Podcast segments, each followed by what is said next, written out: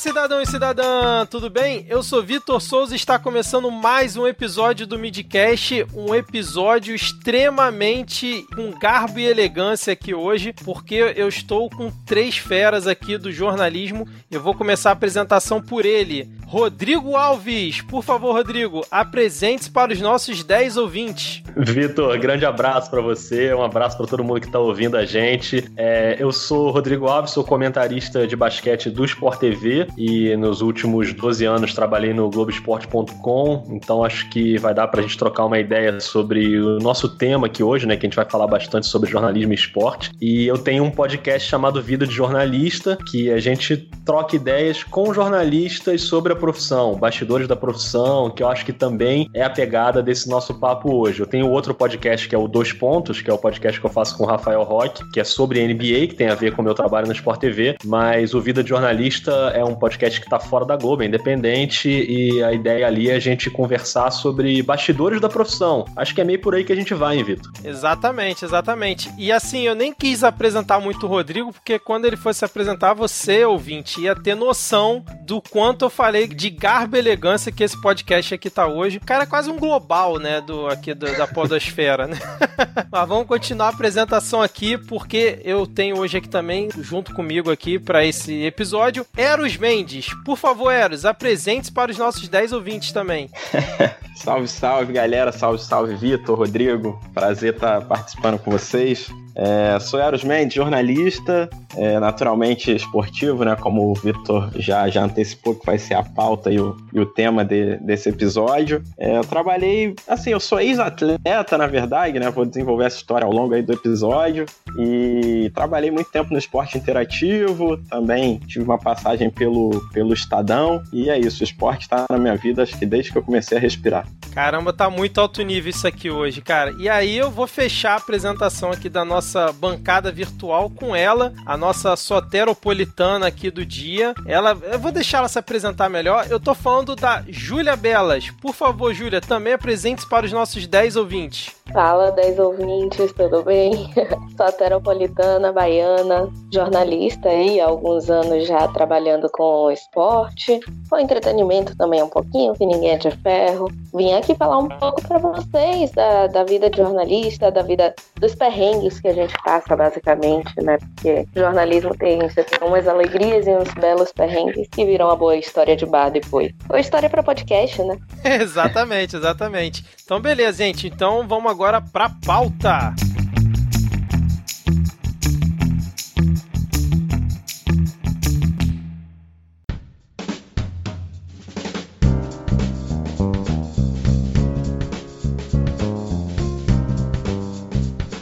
O jornalista é aquele profissional que empresta sua imagem, voz, escrita e credibilidade para trazer aos seus telespectadores, ouvintes e leitores a melhor e mais completa informação. Mas o repórter esportivo tem uma responsabilidade ainda maior, que é falar da paixão das pessoas. E quando se mexe com paixão, você sabe, é preciso esperar todo e qualquer tipo de reação. E por isso hoje eu tô aqui reunido, como eu já antecipei na abertura, com essas três pessoas de extremo garbo e elegância para falarmos sobre a vida do jornalista jornalista esportivo, focando ali principalmente nos bastidores da profissão, com causos, histórias e que só eles vão poder contar aqui pra gente. Eu serei um mero ouvinte de luxo e tô muito feliz por estar aqui hoje. Então hoje eu vou querer saber de algumas coisas que eles não contariam em outros lugares, vamos ver se eles vão contar aqui hoje. Vou querer saber alguma, é, algumas das inspirações que eles tiveram para começar na carreira. Mas antes da gente começar falando desses pontos não tem como não é, perguntar para vocês quando que vocês definiram que queriam ser jornalistas, né, e mais especificamente jornalistas voltados para a área do esporte. E eu vou aqui começar primeiro com a Júlia, né? Primeiro as damas. Júlia, conta aí um pouquinho pra gente como é que foi esse seu início na vida de jornalista. A vida de jornalista chegou um tanto depois, né? Eu comecei a gostar de futebol e de esporte desde pequena. Minha mãe me levava para estádio, me levava para me colocava na frente da TV para assistir a Olimpíada, assistir Copa, jogo do Vitória, Bavi, etc. Então eu já cresci muito nesse meio. E depois, quando eu finalmente decidi que eu queria ser jornalista, aquela história básica. Você sabe escrever, gosta de escrever, gosta de ler, então por que não é jornalista? Entrei meio que nessa. Acabei gostando muito da, da carreira de jornalista, né? E desde que eu defini que eu queria ser jornalista mesmo como profissão, eu sempre pensei jornalismo esportivo. Comecei a a focar mais nisso já na faculdade, fazer um, umas matérias referentes a isso, estagiar na área. Eu trabalhei no site Bahia Notícias, em Salvador. Trabalhei um tempo para o Esporte Interativo também, lá de Salvador, cobrindo o Vitória. Fiz um mestrado em jornalismo esportivo lá na Inglaterra. Quando eu voltei para o Brasil, eu me, eu me mudei para São Paulo. E aí, aqui em São Paulo, eu trabalhei, fiz o projeto de trainee do Estadão. Agora trabalho como repórter do Terra aí cobrindo futebol feminino, um pouco de masculino também, mas tem uma certa tendência aí já seguindo também. Maravilha, maravilha. É, a gente vai detalhar melhor que tem alguns pontos aí que eu depois vou querer perguntar para você. Mas agora eu queria perguntar, estender a pergunta ao Rodrigo, né? É, Rodrigo, como é que foi aí esse início de inspiração para você na vida de jornalista? Vitor, é bom que eu logo de cara já vou decepcionar os 10 ouvintes, porque eu não tenho nenhuma história romântica inspiradora para contar nesse sentido. Foi tudo muito por acaso, assim, o que aconteceu comigo. Eu escolhi o jornalismo muito em cima da hora, na, nas vésperas ali do vestibular. Eu tava entre psicologia, desenho industrial e comunicação. E, cara, fui muito sacaneado quando eu escolhi comunicação, porque era muito tímido na escola. E o pessoal falava, cara, é impossível, você nem sabe se comunicar, como é que você vai fazer comunicação. E enfim, acabei fazendo porque eu gostava de escrever também. A minha escolha não teve nada a ver com esporte, eu não escolhi jornalismo por causa do esporte. Eu sempre fui um fã, assim, de, de futebol, de esporte, sou torcedor do Fluminense, sempre fui muito ao Maracanã, mas nessa escolha acabou não pesando. Tanto que dentro do jornalismo eu, eu só fui trabalhar com esporte quase 10 anos depois de começar a trabalhar com, como jornalista, né? Eu comecei na área de literatura no Jornal do Brasil, trabalhei oito anos no Jornal do Brasil, que não existe mais. Isso também é uma marca da minha trajetória. Eu vou fechando os lugares por onde eu passo. então eu, por enquanto, a Globo tá, tá não fecha o Sport TV, bravamente. por favor. É, Sport TV e Globo ainda estão resistindo, mas não sei até quando. Mas eu trabalhei com literatura no início, depois fui editor de política, repórter de política, trabalhei com política há muito tempo e saí do Jornal do Brasil sem ter trabalhado com esporte, mas eu já fazia um blog de basquete na época, o Rebote, e a partir de 2002, isso foram 4, 5 anos depois de eu me formar formar. E aí, depois que eu saí do Jornal do Brasil, acabei depois passando, enfim, trabalhei em outros lugares, mas acabei passando num teste no Globoesporte.com para ser comentarista de basquete em 2006, quando a gente transmitia NBA na web. A gente tinha um contrato de transmitir na internet a NBA. Eu trabalhei com o Rob Porto lá, que por coincidência, não por coincidência, mas agora eu tô trabalhando de novo com ele no Sport TV. E quando acabou esse contrato da NBA depois de três anos, eu fiquei aí uns 10, 12 anos no Globoesporte.com. Aí sim, trabalhando diretamente com o esporte e em várias áreas, mas eu trabalhei pouco com futebol, trabalhei muito mais com esportes olímpicos, fui editor de esportes olímpicos durante quatro anos, até a Olimpíada de Londres, depois também trabalhei na Olimpíada do Rio, e, e, a carreira foi meio por aí. E na virada do ano passado, um ano e pouquinho atrás, o Sport TV me chamou para ser comentarista fixo, eu já ia comentar jogos lá como convidado, mas agora eu tô fixo no Sport TV como comentarista, então não tô mais trabalhando no Globoesporte.com, apesar de estar tá todo mundo na mesma redação, né? A Globo Sport TV e o Globoesporte.com tem a mesma redação de esporte, então tá todo mundo junto ali, então você acaba trabalhando para todos os lugares. Mas hoje o meu trabalho é mais no Sport TV, mas não tive esse, essa questão de entrar no jornalismo por causa do esporte, não. E vou te falar que eu até implico um pouco com o termo jornalista esportivo, é porque mesmo? eu acho, que é um, é, eu acho que é um risco que a gente tem no jornalismo da, da pessoa que faz jornalismo esportivo querer trabalhar só com esporte e se fechar muito no esporte. Eu tento sempre hum. manter a cabeça aberta para outras áreas, porque Sim. eu acho que assim, se você é um bom jornalista, você vai ser um bom jornalista esportivo, ou um bom jornalista econômico, ou um bom jornalista político ou cultural, você vai se virar em qualquer área, mas eu acho que antes de tudo você tem que ser um bom jornalista, ponto. E claro que a gente usa o termo, né? A gente que trabalha na área, a gente usa o termo jornalista esportivo, fica mais fácil das pessoas identificarem. Mas eu sempre falo muito isso para estudante, para galera mais nova, assim, que é importante você se preparar para ser jornalista. E a área onde você vai trabalhar, às vezes, é a profissão que vai te levar, né? Sempre você consegue trabalhar de início ali onde você gosta, e isso não é nenhuma derrota. Você pode depois ir dando voltas aí até chegar onde você quer. Cara, isso é, isso é uma verdade mesmo. É engraçado que você tocou nesse ponto, né? E realmente eu vejo pouco essa migração do, da pessoa que é jornalista esportivo para outra área. Eu, quando você tava falando, eu fiquei pensando aqui em algum caso e não me vem nenhum à mente, né? É, e até lá no seu podcast, lá no Vida de Jornalista, eu sou fã de carteirinha do, do podcast, é, você entrevistou muito pouco jornalista esportivo também, né? Apesar de atualmente ser a sua área, você realmente consegue fazer uma abrangência grande em relação aos convidados, trocar ideia com eles. É, é bem interessante. É, isso é que para mim seria mais fácil até, né? Ficar muito nos jornalistas esportivos, porque eu convivo muito com eles. Sim. E aí eu tenho que ficar me controlando para não transformar o podcast num podcast sobre esporte também, né? Eu uhum. tenho que uhum. tentar abrir para todas as áreas, eu vou tentando variar bastante. Beleza. É, agora eu vou perguntar pro Eros. Eros, você na abertura falou que você já praticava esporte e isso também te levou um pouco para essa área. Eu quero saber o seguinte: qual esporte você praticava? E eu espero muito, além de você falar como é que começou essa sua inspiração, eu quero muito que você me diga que você já deu um toco no seu primo Daniel, que é o meu amigo de longa data já, que me ajudou também a montar essa pauta aqui. não, não tem nem altura para dar um toco no Daniel, né?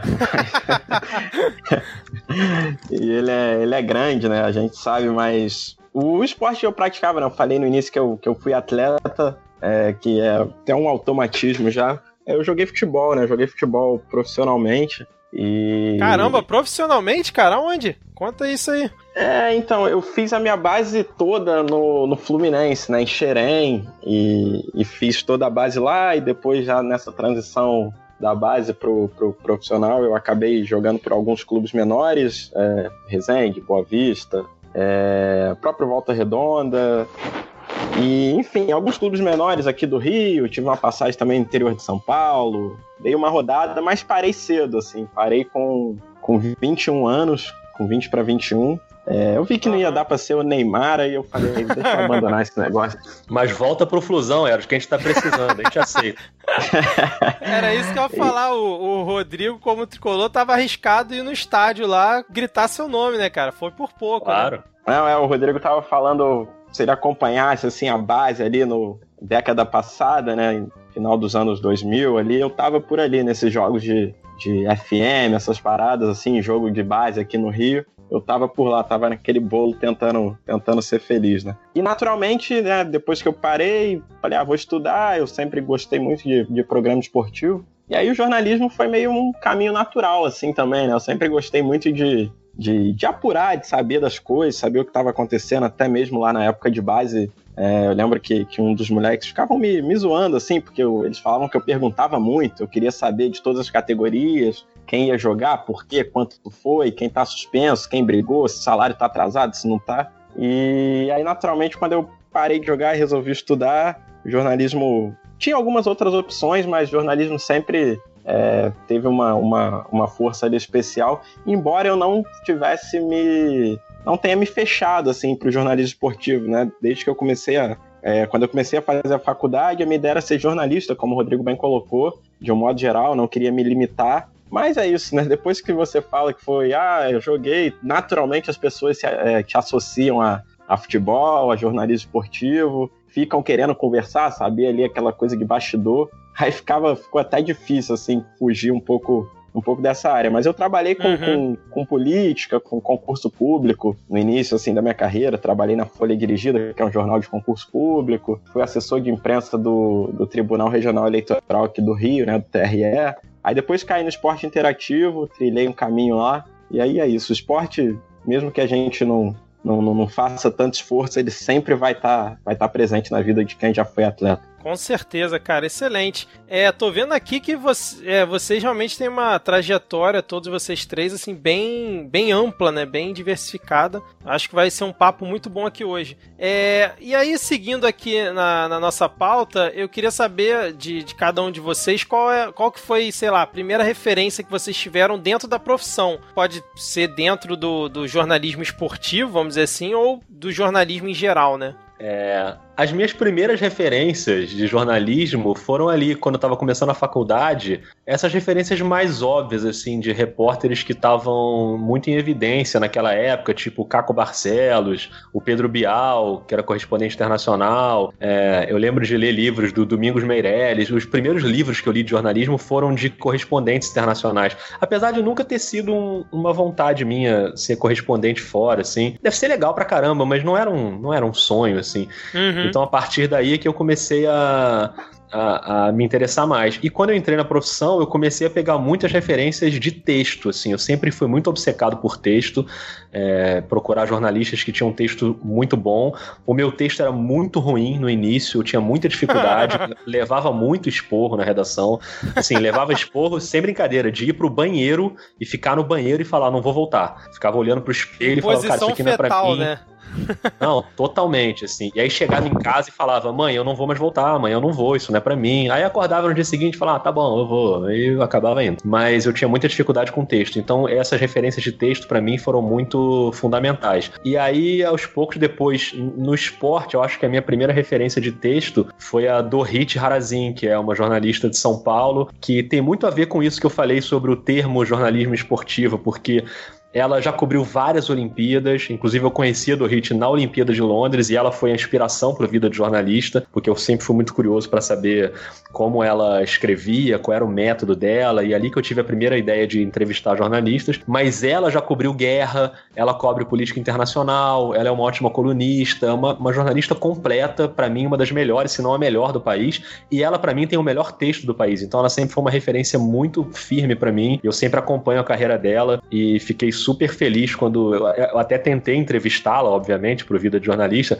mas ela não dá entrevista de jeito nenhum, ela odeia dar entrevista. E ela foi super gentil comigo, me mandou um e-mail super carinhoso, é, recusando o convite, obviamente, eu já sabia que ela ia recusar, mas desejando boa sorte no podcast. E ela é tipo a madrinha do podcast, assim, eu tenho muito orgulho de contar com o apoio dela. Então acho maneiro. que essas foram basicamente as minhas referências. Maneiro, maneiro, show de bola. É. Júlia, e, e, as suas referências aí nesse início de carreira, quais foram? Quando eu comecei a pensar assim em, em, trabalhar com esporte, com jornalismo esportivo necessariamente, era muito porque eu lia as colunas do Tostão, porque saíam lá no Jornal à Tarde, lá em Salvador, né? Então eu achava o máximo, tipo, você poder, você conseguir expressar o que você, o que você entendia como jogo, como futebol, de um jeito que não fosse necessariamente só, olha, tocou a bola, fez isso, fez gol com não sei quantos minutos. Tipo, você diversificar o texto, deixar o texto um pouco mais leve, um pouco menos,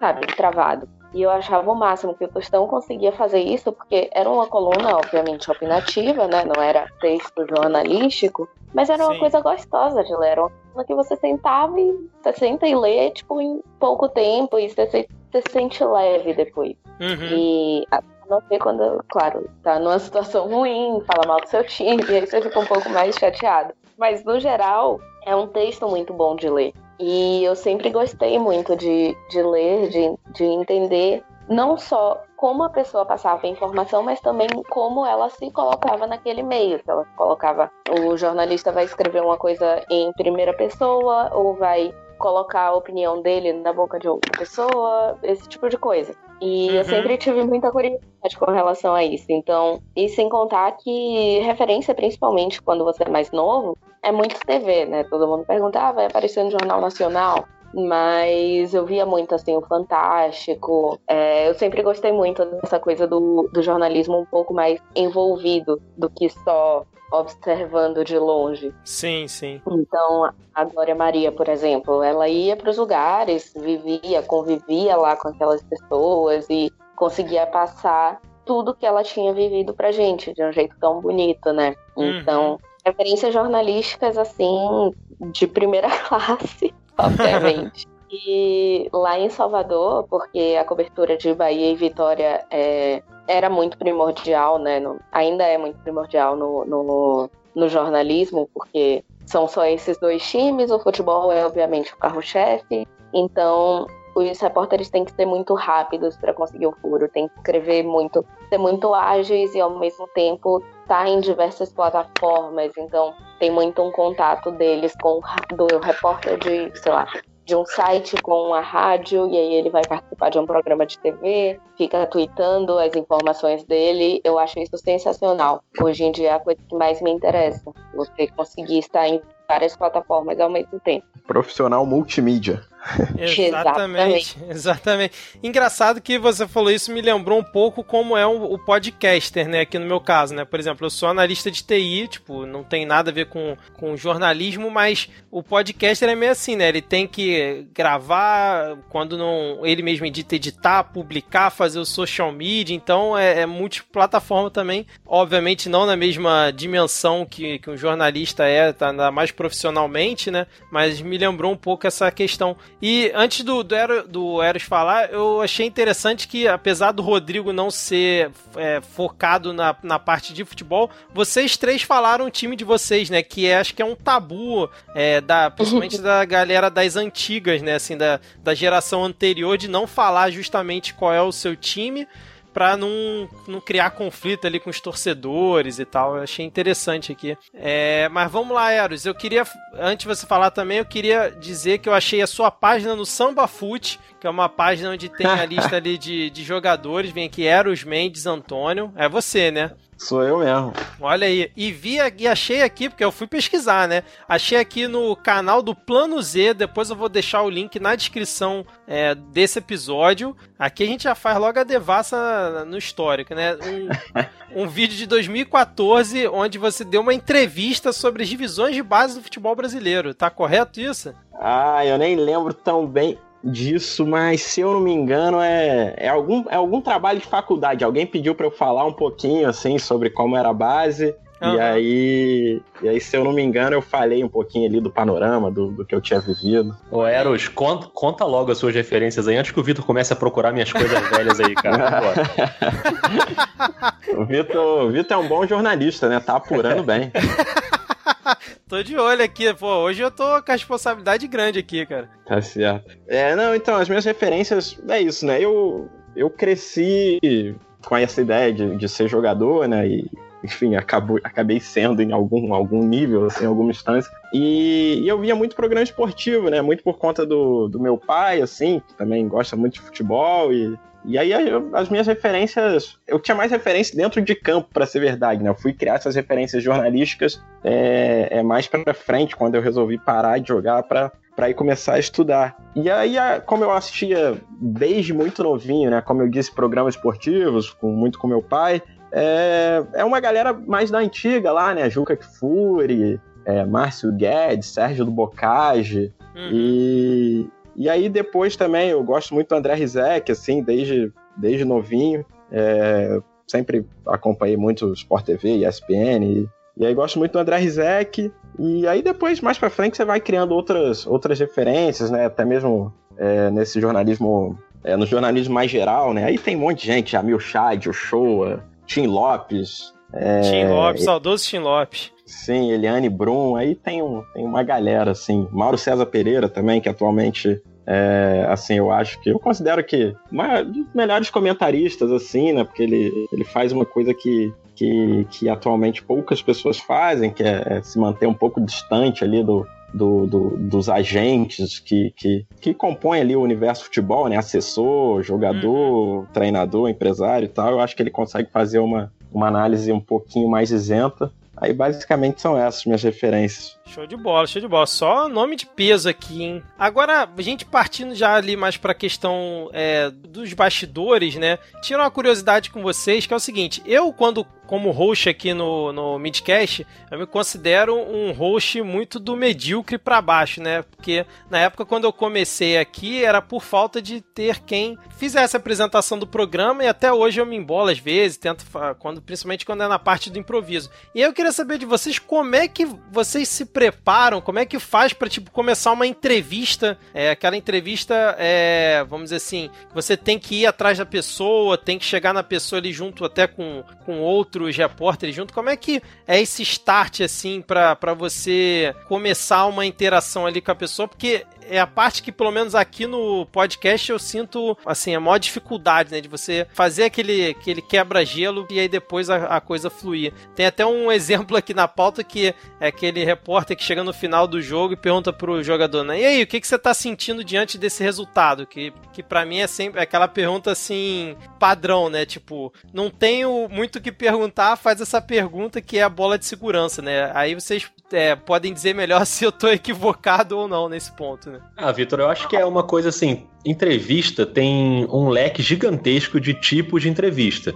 Desde uhum. aquela que você marca com uma antecedência e você consegue pesquisar, se preparar e vai fazer uma entrevista exclusiva, e, e aí você realmente tem a obrigação de chegar pronto na entrevista, né? Sim. É, pronto que eu digo assim, conhecendo é, é a vida da pessoa, conhecendo o trabalho da pessoa e, e bolando ali um roteiro para você conduzir a entrevista, até as entrevistas mais de improviso, que você não, às vezes não tem muito tempo para se preparar mas eu acho que em algum nível você pode se preparar para todas as entrevistas, até as entrevistas na saída de campo. É, se, se você viu durante o jogo que um determinado jogador está sendo o destaque do jogo e você já imagina que pode ser ele o seu entrevistado, você tem alguns minutos ali para pensar em alguma coisa, tentar fazer uma pergunta. Eu, eu não acho que. Eu não condeno o jornalista que faz as perguntas óbvias ali na hora, porque é uma rotina muito extenuante, né? Eu nunca fui repórter de campo, nunca trabalhei como repórter de futebol futebol, mas é difícil você sair do lugar comum ali, porque as informações se repetem, as atuações se repetem, é difícil você arrumar coisas geniais para perguntar a cada saída de campo. Mas é um Exato. exercício, tem que ficar fazendo esse exercício sempre, porque e se você uma... também...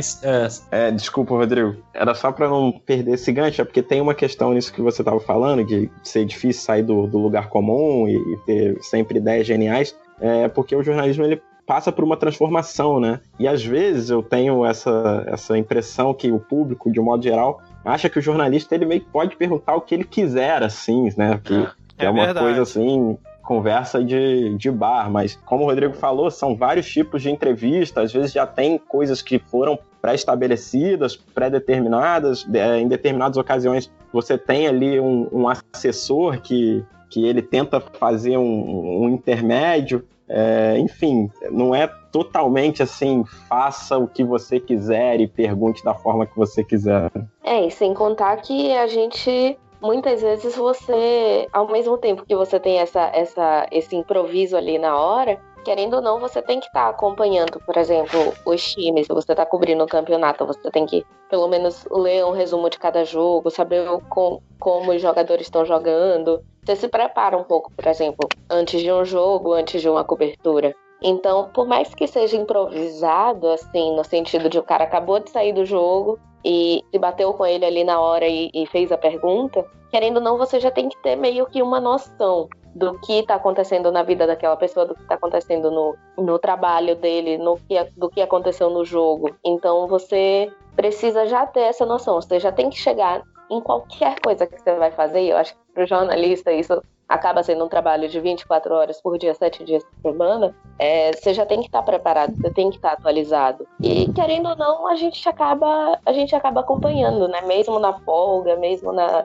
na vida, assim, você já está de olho, você acompanha sempre. Excelente, excelente. Rodrigo, você quer completar o que você estava falando, o raciocínio? Não, aquilo eu já tinha terminado, mas assim, isso que é, isso que a Júlia falou agora é fundamental, assim, a, a preparação para uma entrevista, ela não começa naquela entrevista, ela começa na bagagem que você traz para ela. Hum. E se você trabalha com esse assunto, é natural, né, que a gente fique mais atento. Eu, por exemplo, isso vale não só para entrevista. Hoje eu, eu sou comentarista, então se eu vou fazer um jogo da NBA e é um jogo, sei lá, um Golden State e Portland, eu vou estudar para aquele jogo o Golden State e o Portland, mas eu não posso ficar sabendo só sobre Golden State e Portland. Se eu não souber Sim. mais nada do resto da liga, acontece um negócio no jogo que pede que eu tenha tenho uma referência de um outro time, eu não posso ficar boiando. Eu tenho que estar por dentro de tudo que está acontecendo ali. E isso é parte do meu trabalho. Então, é parte do meu trabalho ver jogos, ler notícias, ler matérias, tudo que está envolvendo o assunto, que nesse meu caso é NBA, mas no que a gente estava falando aí é o futebol. Então é isso. O, o importante é você ficar sempre preparado para não ser pego de surpresa, né? Quando acontece algum imprevisto ali. É verdade. E aí eu já queria aproveitar o, o gancho, Rodrigo. Eu queria saber como é que funciona aquelas estatísticas da, da NBA que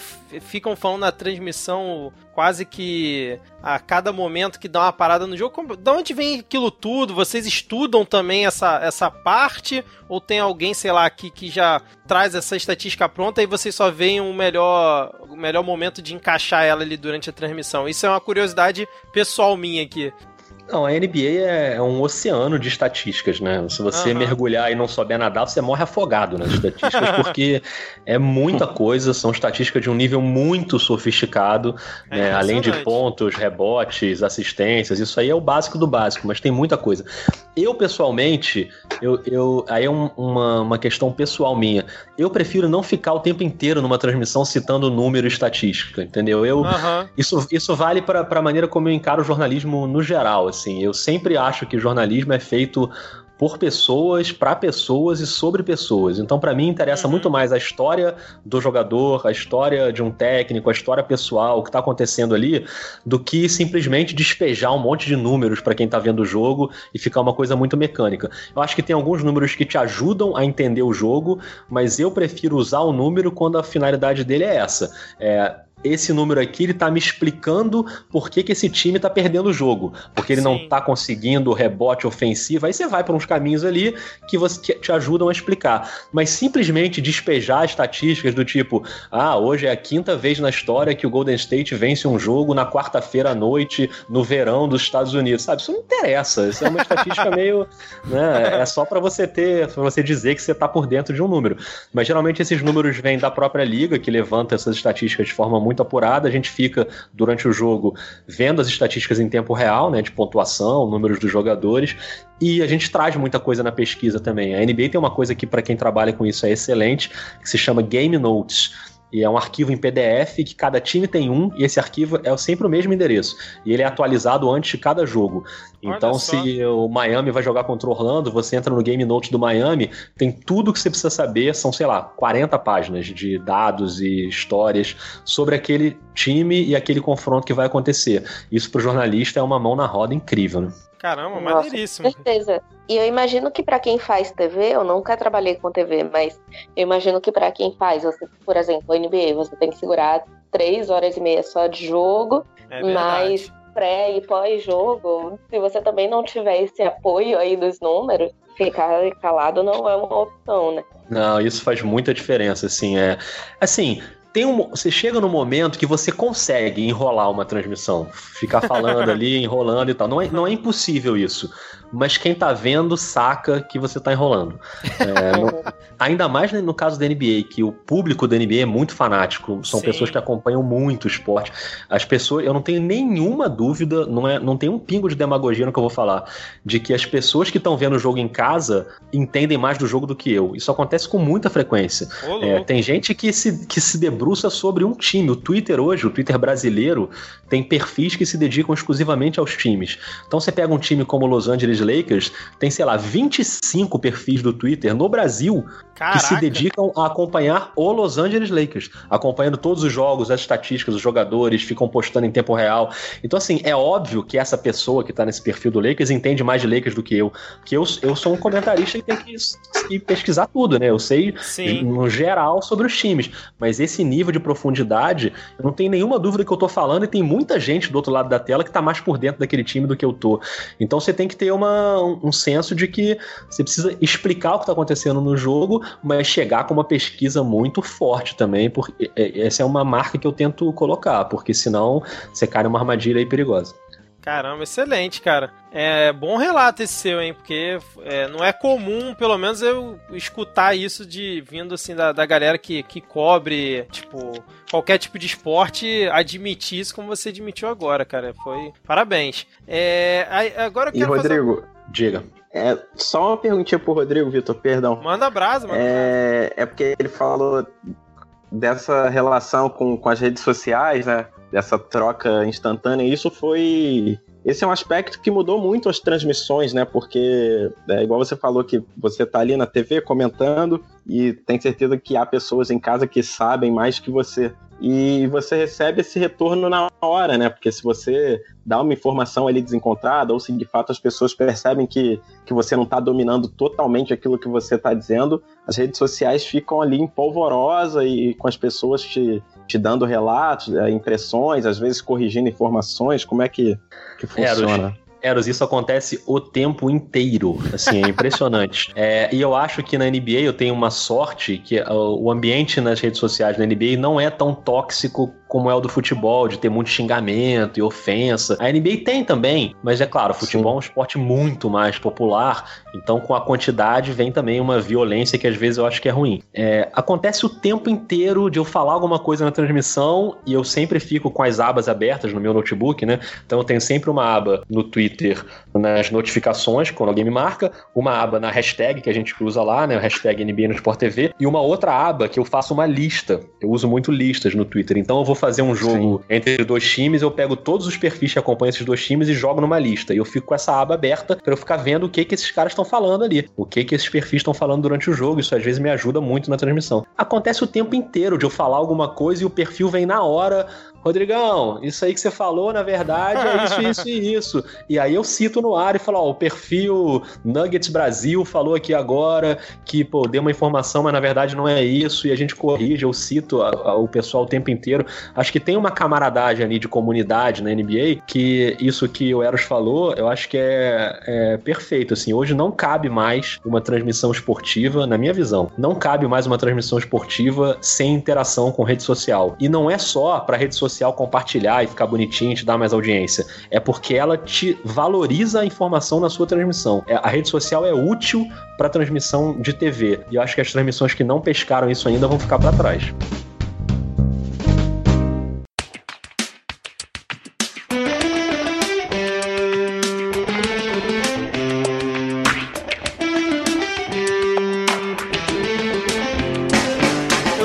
Agora partir para a questão dos bastidores. Finalmente chegamos na parte das histórias, onde vocês vão abrir o coração de vocês, vão contar histórias tristes, histórias felizes aqui para os ouvintes, né? Porque é o que a gente vê aqui hoje para contar esses bastidores.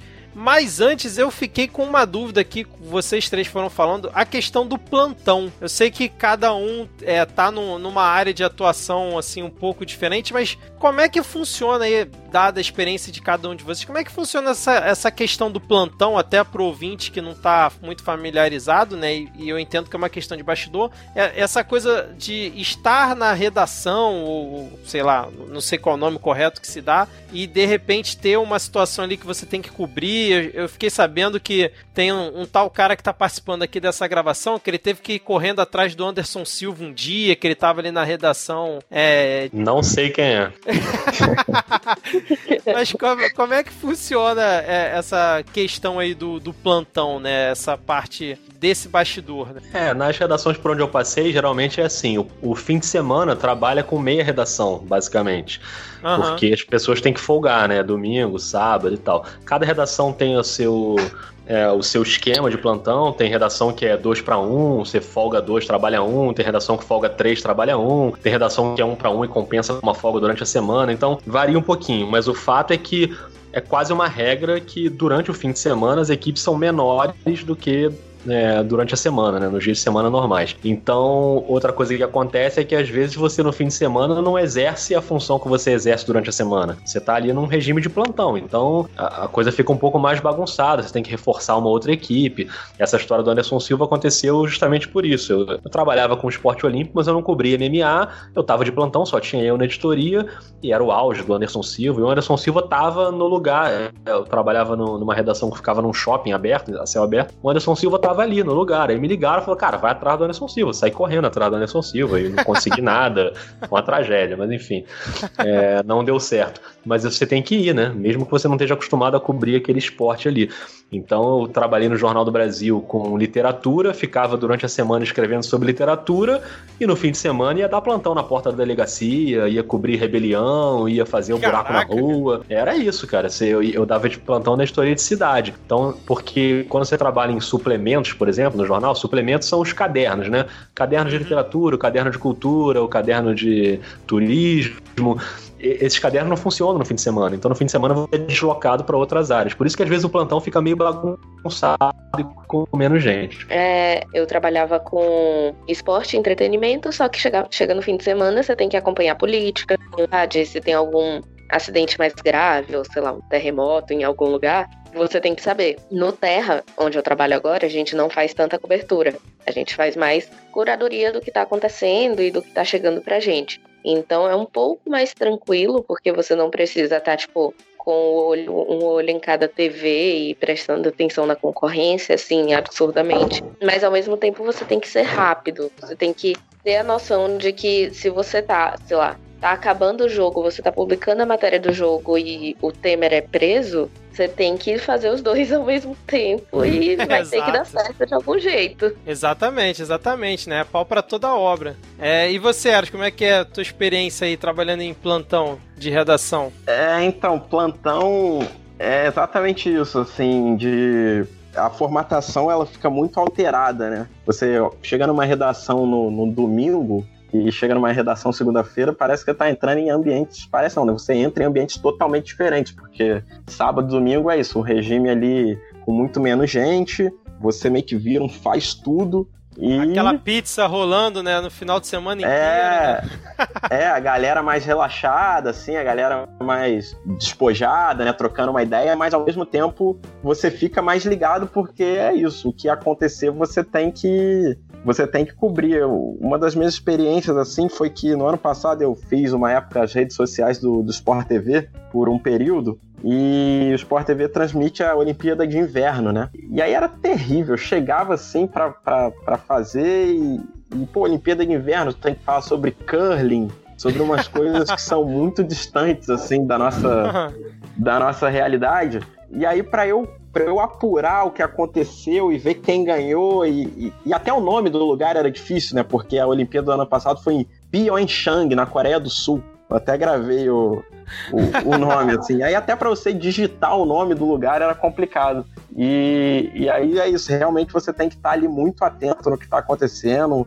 é, tem que chegar muito muito preparado, porque diferentemente durante, é, de, do que acontece durante a semana, às vezes é você por você mesmo, no máximo você vai ter ali alguns colegas, mas eles podem é, e muito provavelmente vão estar ocupados. E se você tiver que fazer um post, bater uma matéria, é, é muito você com, com a notícia, assim. É, durante a semana você ainda tem mais um pouquinho de espaço, porque tem mais gente, você tem mais é, a quem recorrer, assim.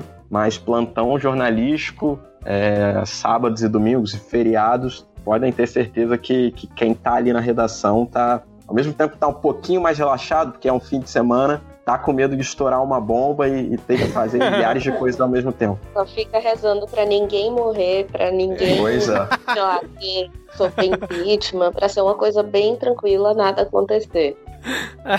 cara, esse episódio tá, tá tão bom que, tipo assim, ah, vocês vão falando, vai me gerando curiosidade, cara, e eu tenho que acabar perguntando: é, é lenda ou existe na redação é, já o obituário de algumas pessoas para se caso der ruim já tá pronto ali, vocês já publicam? Porque, cara, às vezes eu vejo umas biografias sendo postadas logo após a pessoa morrer, que eu falo, não é possível que a pessoa já fez a pesquisa em, sei lá, em meia hora, já deve ter isso pronto. É lenda ou é verdade que existe já uma coisa meio pré-formatada? Não, total verdade. Total verdade. não, e tem que ser, tem que ser, né? Você, as grandes figuras, você tem que ter um obituário preparado, assim. Eu lembro que agora no fim do ano eu fiz um episódio do Vida de Jornalista com a Margaret Fox, que era o obituarista do New York Times. E ela saiu do New York Times agora no fim do ano, mas trabalhou lá 14 anos. E o New York Times tem uma editoria de obituários, que é só para fazer obituários, só para fazer os textos para serem publicados quando as pessoas morrem. E ela fala nessa entrevista que o o New York Times hoje tem, eu não vou lembrar o nome agora, número agora, mas sei lá, acho que eram 400 e poucos obituários prontos de pessoas Caramba. que estão vivas e você deixa ali. Na verdade, assim, você tem a biografia da pessoa ali, não significa Sim. que você está secando a pessoa, que é que ela morra.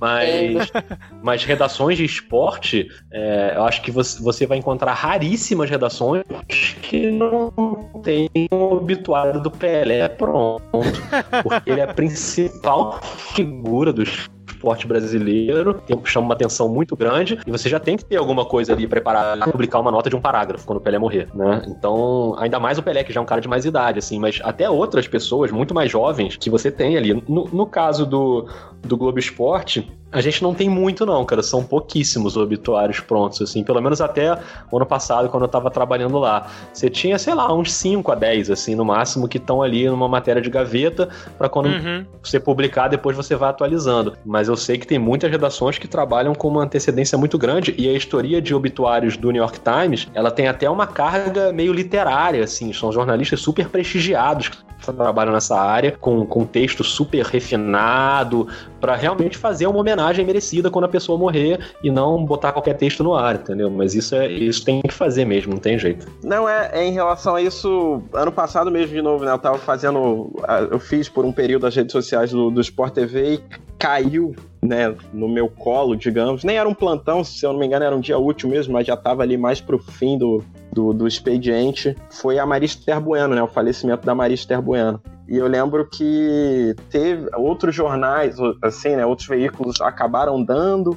É, eu não vou lembrar muito bem agora, mas é porque ela estava no, no, no hospital, aí tinha uma apuração que ela que o hospital tinha emitido uma nota que ela tinha de fato falecido, mas aí depois é, né, foram chegando outras informações que não era bem assim. E aí eu lembro que eu preparei lá o post da Marister, não tava no radar assim. E até porque assim, rede social, como é uma coisa mais. é um post mais direto, principalmente quando se trata desses temas mais totalmente sensíveis, né? O falecimento de alguém é geralmente uma, é uma arte ali, um texto um pouquinho mais, é, é, mais direto, porque quem vai desenvolver isso melhor é a galera lá do, do Globo Esporte, enfim, a galera do portal que vai colocar todas as informações, ou a galera do obituário, enfim. E aí caiu, eu deixei o post ali preparado, né? E aí, quando de fato foi confirmada a morte, a gente, a gente soltou. Mas é isso, assim, tem uma, tem um, uma galera que fica ali no, no radar porque é, não dá para você,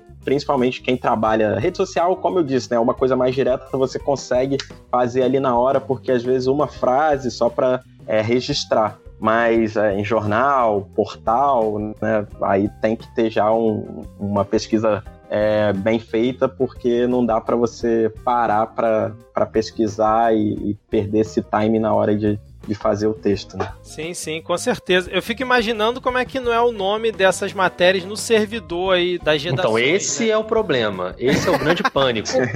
Porque as matérias estão dentro do servidor. No caso do Globo Esporte, a gente adota uma, uma tática que é a seguinte: não bota no servidor, deixa no e-mail. Então isso fica no e-mail, num grupo que todo mundo tem acesso, mas você não coloca no servidor, porque já aconteceu várias vezes de matarem gente antes da hora e publicar a nota lá. Às vezes a pessoa está internada, né? Então você já tem que estar tá com aquilo ali pronto e você entra na matéria para mexer e aí, pô, salvou, beleza, mas publicou, apertou Acabou o botão errado, aí é péssimo, né? Porque você vê quantas pessoas são atingidas por isso, família e tal. Então é bem complicado, assim. Eu lembro de, de não vou lembrar de casos nominais, assim, mas já aconteceu algumas vezes. É, e o print hoje em dia na internet é eterno, né, cara? Por mais que é, tire do ar depois, já era, né? É, mas vamos lá então. Agora a gente já, já matei mais uma curiosidade minha aqui. Agora eu queria que vocês contassem alguma história de bastidor que vocês conseguem lembrar que tenham tido um final feliz e uma outra com um final triste, assim, que vocês é, queiram contar aqui para os ouvintes, possam contar para os ouvintes. O Ero já até comentou sobre Olimpíadas de Inverno. Eu sei que o Rodrigo já cobriu é, Olimpíada e eu acho que ele deve ter boas histórias aqui para começar aqui contando pra gente. Enquanto o Ero Eros e a Júlia vão pensando aí no que, que eles podem contar aqui para os ouvintes.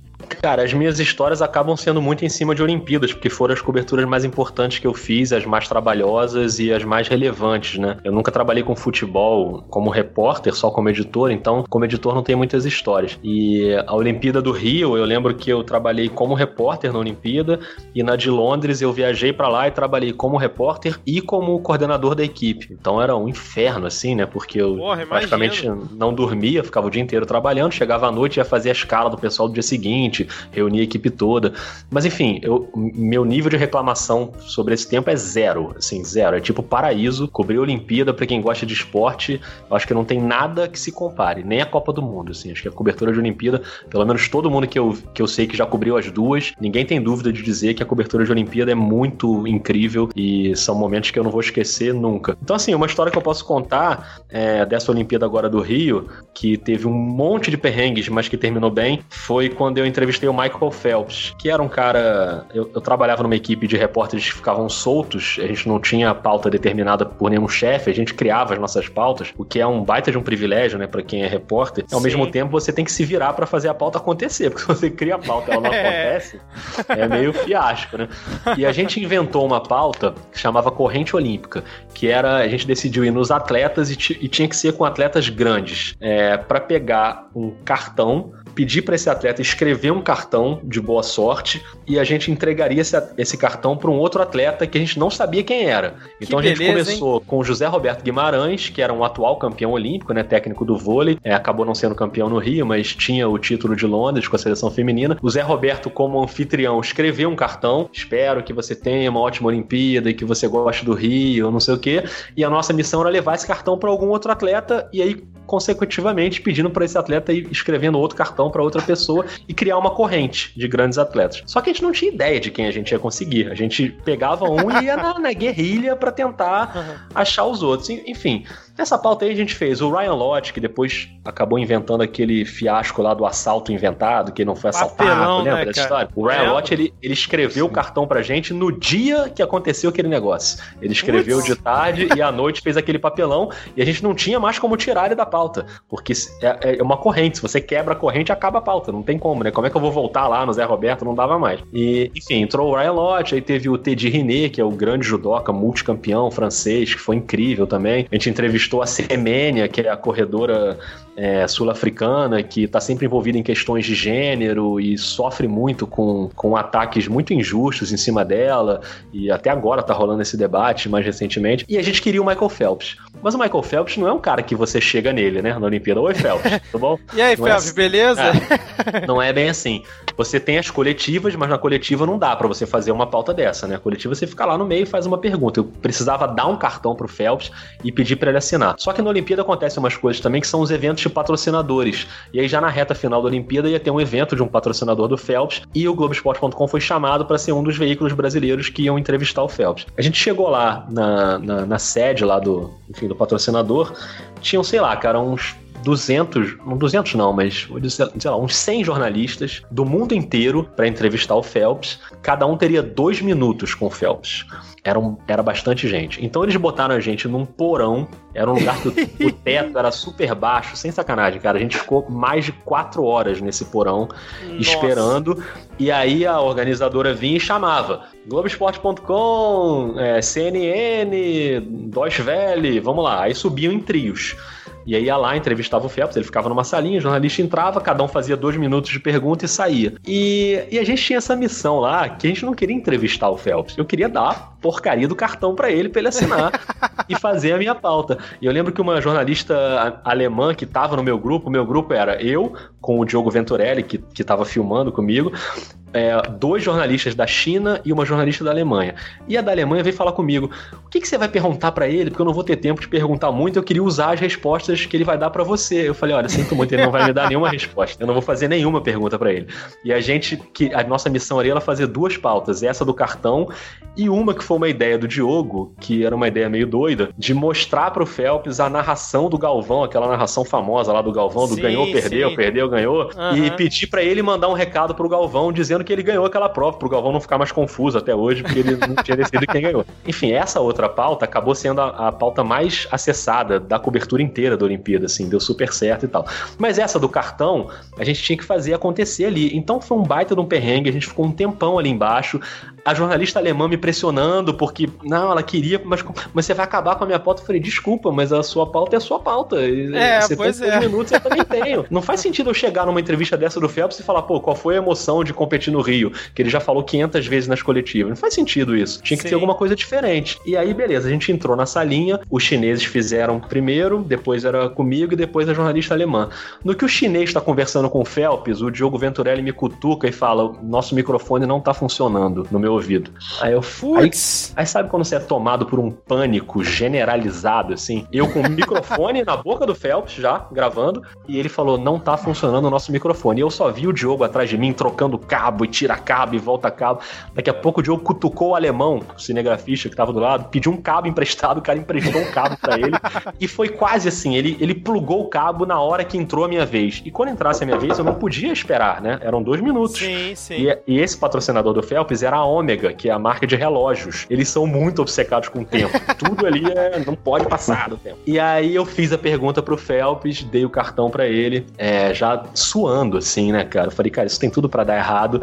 E a gente não sabia se o nosso áudio estava captando, porque a gente não teve tempo de testar o áudio. Então, assim, a gente fez a entrevista de dois minutos sem saber se estava gravando, que seria Puts, uma coisa linda. Caramba, cara. Não você imagina o pânico, mas o Phelps assinou o cartão. Eu fiz até uma brincadeira que nessa Olimpíada eu não usei caneta nenhuma vez. Eu fiz uma coisa comigo, assim, cara, não quero usar caneta e papel nessa Olimpíada. Eu anotava tudo no celular e realmente eu não usei caneta nenhuma vez. A única pessoa que usou minha caneta na cobertura da Olimpíada foi o Michael Phelps, quando eu entreguei a caneta para ele, para ele assinar o negócio. E ele assinou o cartão e ele entrou na brincadeira do Galvão e foi ótimo e tudo rendeu muito bem. E a gente saiu, se despediu. Cara, eu lembro que da gente chegar no corredor e jogar as coisas no chão e pegar o cabo para botar o fone de ouvido para ver se tinha gravado. E eu e Diogo a gente se abraçou assim, porque o negócio deu certo. Então assim, a gente passa por uns perrengues, mas às vezes dá certo, né? Às vezes funciona. Foi o que aconteceu nesse caso. É, é mais ou menos a vida de podcaster também, né, cara? É quem isso. nunca perdeu uma gravação, quem Nossa. nunca ficou com medo do, do programa programa que tá gravando travar no meio. Totalmente. Pô, então o Rodrigo já contou a sua história feliz, né? Depois ele vai contar a triste. E agora eu quero que ou o Eros ou a Júlia conte aí uma história feliz aí pros ouvintes, bastidor aí do jornalismo. Cara, ó, essa vida de, de, de jornalista, eu gosto de brincar assim com os colegas, né? Eu falo muito, nossa, a gente, a gente tem vários perrengues para num dia ter uma coisa assim que você fica feliz e aí você diz, pô, é por isso que eu faço, e aí depois você volta pro sofrimento. Mas assim, história feliz. é, história feliz eu coloco.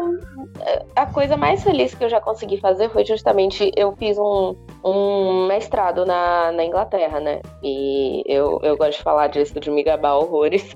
Mas. Tem que se gabar mesmo. Se gabar. É, não, brincadeira, mas assim, é, eu consegui fazer muita coisa legal lá. E a coisa mais legal foi eu tava lá estudando de boa, já pré-Olimpíadas e desespero porque o governo britânico me ligou. Eu tinha uma bolsa do governo britânico, né? E aí me ligam do governo, tipo, ah, quer entrevistar o presidente da Federação Internacional de Atletismo? Como é que você diz não? Você não diz não. É, é assim, acabou. E era bem na época, assim, aqueles escândalos da Rússia, pré-Olimpíadas tal, que era uma coisa que eles queriam passar na, na British House, que tinha no Rio. E eu não ia pro Rio, então eu tava, tipo, arrasada, porque eu não ia conseguir fazer nada de Olimpíadas, tirando o meu projeto mesmo do mestrado. E me ligaram assim: ah, você, amanhã você faz uma entrevista com ele sobre legado olímpico. O chato é, quando você vai fazer uma entrevista, uma coisa assim, não é para um veículo, é para uma coisa institucional, você tem que seguir a instituição.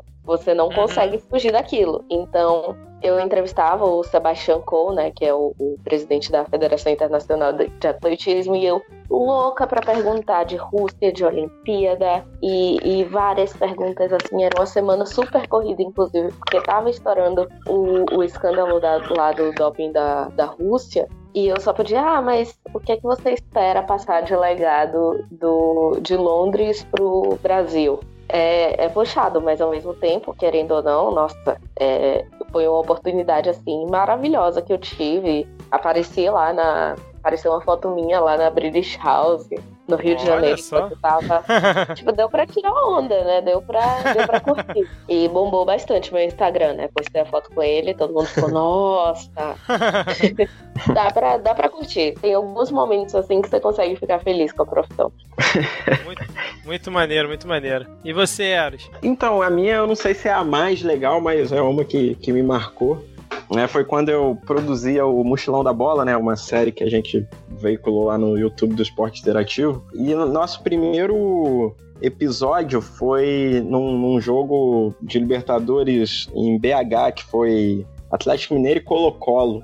E assim, o programa foi uma ideia minha com um amigo meu que também era produtor lá no, no, no Esporte Interativo, uma época que a, que a empresa estava querendo explorar mais a, o YouTube e tal. E aí meio que surgiu ali numa conversa de bar e o primeiro programa a gente foi fazendo assim muito nós dois, sem ter muito roteiro, sem ter. Nós dois, nós éramos todos, nós, é, nós éramos produtores, a gente apresentava, a gente fazia tudo acontecer. E aí lá em BH, né, nesse primeiro, nesse primeiro episódio, é, durante o jogo, né, que a gente assistiu o jogo assim no meio da galera, é, no meio da torcida do Atlético, a gente encontrou os familiares do Patrick, que, que é um lateral direito do Atlético, e ele foi super bem no jogo, e a galera, assim, os familiares dele estavam com uma máscara, a gente conseguiu entrevistar o irmão dele, amigo, enfim. E aí deu tudo certo, assim, na parte do jogo, né, o Atlético é, ganhou, e na, na sequência, assim, no, no final do jogo,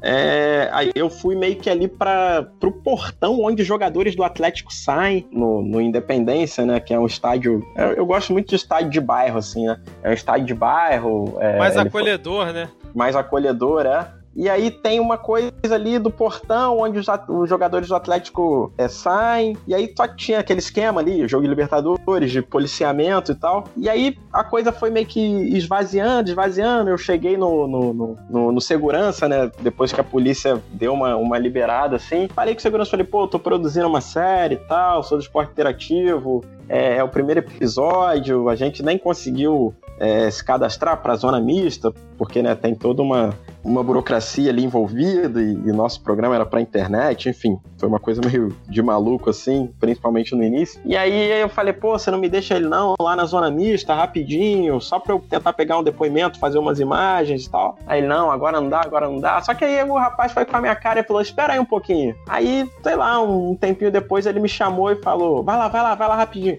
Aí eu entrei, cara, daqui a pouco eu tava na zona mista, assim. E aí o ônibus do Atlético, os jogadores já estavam indo pro ônibus. Alguns saem de carro, outros voltam no, no, ônibus do clube, né? E aí o último jogador era o Patrick. Aí eu falei, ô Patrick, vem aqui, vem aqui, vem aqui. Pô, expliquei pra ele a situação, falei, cara, a gente já, já entrevistou seu irmão, seu amigo, todo mundo lá em cima, pô, tu foi eleito é um dos melhores do jogo, a galera tava lá com uma máscara. Aí consegui pegar um, um, um depoimento dele, que até o depoimento assim que fecha o, o, episódio, foi só um alô, beleza, obrigado aí, mochilão da bola. E aí acabou que teve esse encontro na narrativa, né? Porque a gente entrevistou a família do Patrick durante o jogo e no final, por muita sorte, eu consegui falar com ele. Foi meio que a cereja do bolo ali. Pô, excelente, né? É um misto de história com final feliz e muita sorte também, né, cara? Muito bom, muito bom. Cara, posso contar uma também de muita sorte antes de contar a minha derrota? Pode, vocês ficam à vontade hoje aqui, cara. Ah, já vai, esse, ter, já vai ter quatro esse, horas mesmo esse episódio. Esse, então esse programa tem o limite que vocês puderem gravar. Por mim, tá de boa aqui, cara. Cara, porque isso que o Eros falou, assim, é claro que tem sorte envolvida aí, mas só aconteceu porque ele ficou ali tentando e insistindo, entendeu? Porque às é vezes verdade. a sorte vem e se você não tá ali fazendo, não rola. Então na Olimpíada aconteceu muito isso comigo, de coisas acontecerem porque a gente tava ali insistindo. Vocês lembram na Olimpíada do Rio, daquele cara de Tonga que na, na, na abertura da Olimpíada tava tava todo cheio de óleo, com enfim, sem camisa. Ele tá sempre nas aberturas olímpicas de grandes eventos. Ele vai com o corpo todo cheio de óleo e com uma saia lá de tonga e tal. E quando teve a cerimônia de abertura, aquilo explodiu na internet, né? O homem do óleo de tonga, não sei o que e tal. Todo mundo fazendo vários memes. E a gente colocou o site, na... eu tava em casa já, não tava trabalhando. O site colocou lá os memes no ar, fez até uma materinha lá explicando quem era o cara, ele era um lutador de taekwondo. É, mas ele virou tipo um personagem personagem da cerimônia de abertura.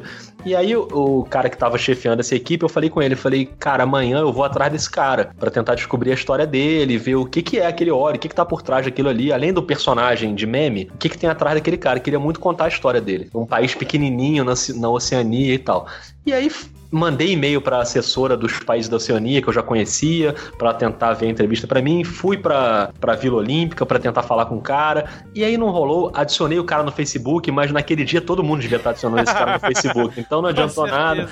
E, e, cara, eu fiquei o dia inteiro tentando e tentando e tentando e nada e não acontecia, a mulher não me respondia, não atendia telefone e eu comecei a me frustrar muito assim. E todo dia quando dava 5 horas da tarde, esse meu chefe me ligava e falava: "Rodrigo, o que que você tem? O que que rolou hoje?" Hoje, o que, que você quer fazer amanhã? E aí eu falei, cara, eu na Vila Olímpica, porque a Vila Olímpica tem uma zona internacional onde os atletas circulam, né? A gente não pode, os jornalistas não podem entrar na zona dos apartamentos, mas nessa área externa, que tem umas lojinhas e tal, é onde jornalistas e atletas se encontram. Os atletas ficam circulando ali. Então a gente ia muito para ali porque rolava muita coisa por ali. E eu frustrado, falei, cara, eu vou para lá, né? Vai que eu encontro a assessora lá, ou enfim. E aí falei pro cara, ó, não rolou, cara, foi mal, perdi o dia inteiro, não consegui a pauta. E falando com ele numa voz super baixa, assim, cara, desculpa, mas pô, foi mal. Né? Desanimadaço, assim, sabe? Quando você investe o dia inteiro numa pauta que poderia ser legal e ela não rola, acontece isso. Ele, não, tudo bem, tranquilo, não sei o quê, depois me liga para ver o que, você vai fazer amanhã. Beleza, desliguei o telefone, virei pro lado, tinha um cara na minha frente escrito Tonga. Falei, não é possível, cara, de costas para mim uma blusa vermelha escrito nas costas assim, Tonga. Eu falei, caramba. E eu não lembrava exatamente do rosto do cara, porque né, eu tinha visto só uma vez ali. Aí o que, que eu fiz? Entrei no Google, botei o nome dele, aí comecei a circular ele assim, disfarçadamente, olhando pra cara dele e olhando pro meu celular no Google para ver se era ele. Aí eu falei, cara, é ele, cara. Olha, eu juro sem sacanagem, o cara tava tipo a um palmo de mim quando eu desliguei o telefone. E era ele. E eu abordei o cara e falei, você é o Pita? E ele tem um sobrenome grande que eu não lembro agora. Aí ele falou, ele já riu assim, é, sou eu. Aí eu falei, pô, sou jornalista, a gente pode bater um papo. Cara, eu sentei com um cara num banco ali da Vila Olímpica e a gente fez um. bateu um papo longo, enorme, e ele explicou tudo sobre a questão do óleo, que é uma tradição no país dele, sempre que eles querem mostrar um respeito muito grande ao evento onde eles estão e ao lugar onde eles estão, que é um óleo confeccionado por pessoas de Tonga que fazem especificamente isso e que é um sinal de muito respeito, e que a saia que ele estava vestindo foi confeccionada pelo irmão dele, que era um artesão de Tonga e que sempre sempre fazia as roupas para os momentos especiais. ele contou isso super emocionado. E essa matéria rolou e foi linda por uma sorte de eu ter encontrado o cara ali. Eu podia não ter encontrado. Sim, mas também sim. se eu não tivesse lá, não podia ter tido sorte.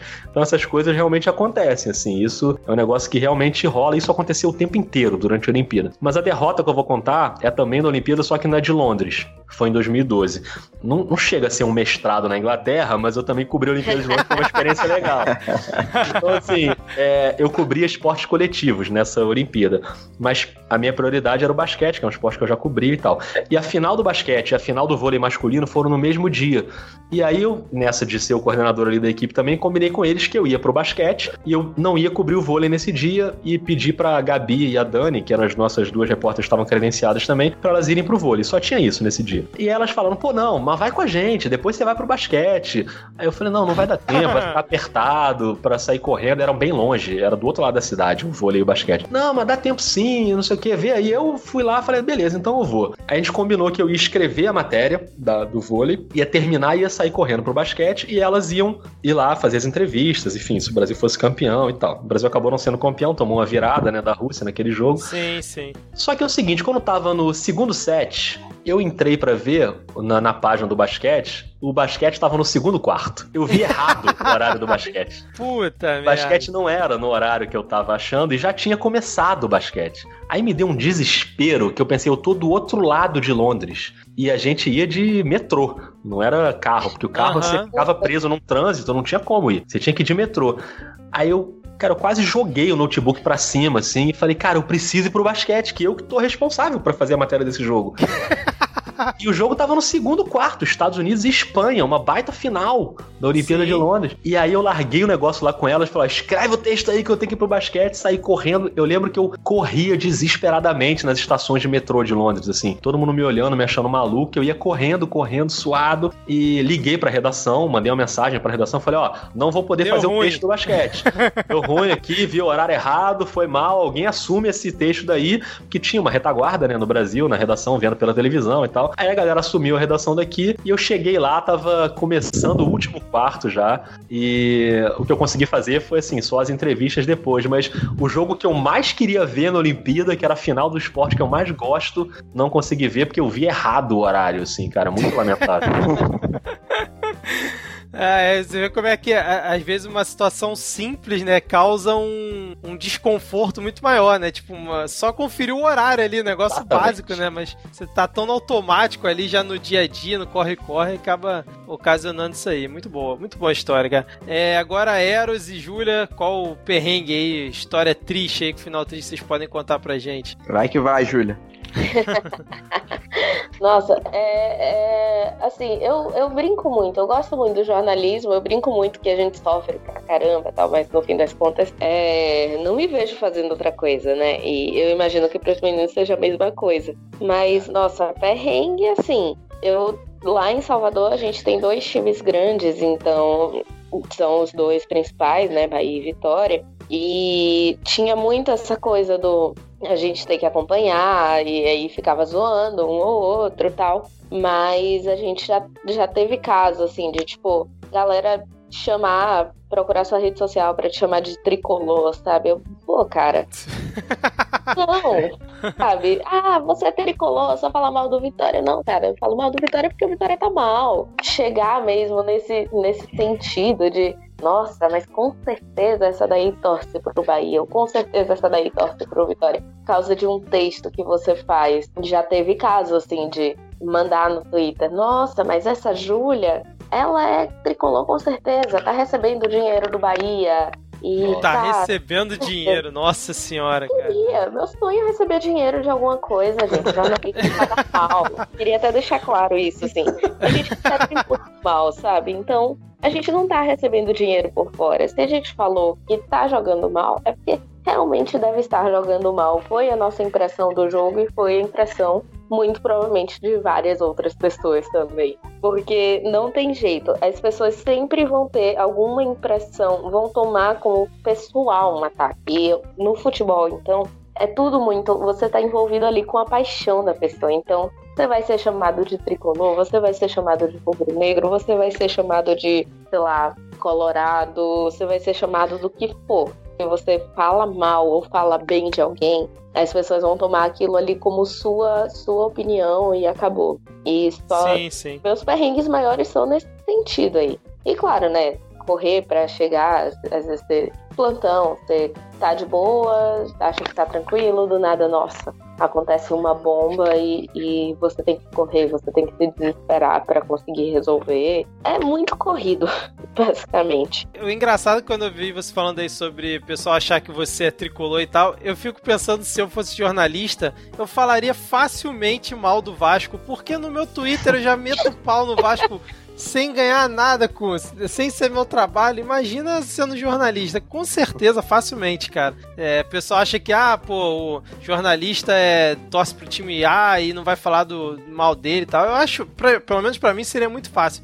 É, e você, Eros? Conta aí pra gente alguma boa é, história é, triste. É, a minha, a minha história, ela é um mix, assim, de, de, sentimentos. Foi até na época do, do Estadão, época até que eu conheci a Júlia, que a gente fez o trainee lá. E aí eu tava na editoria de cidades, é, a época e, e, e, a pauta era, né? A editora chegou e falou: olha, a gente tem uma pauta aqui que é sobre, enfim, violência no Rio de Janeiro e pessoas que estavam saindo do Rio de Janeiro por conta da, da violência. E aí ela falou: você que é do Rio, né, Estadão fica em São Paulo, a gente estava morando lá na época, e falou: Ah, você que é do Rio, apura aí, vê o que, que você consegue achar aí de personagem e tal. Falei, não, beleza. Aí eu comecei a apurar, né, todas as maneiras, e aí, assim, eu achei uma história muito boa e muito triste ao mesmo tempo, né, por isso que é esse mix. Eu achei uma história de um, enfim, um rapaz da zona, uma família na zona oeste do Rio, que era um dia de Natal, ele tava saindo pra, da casa da sogra dele. Ele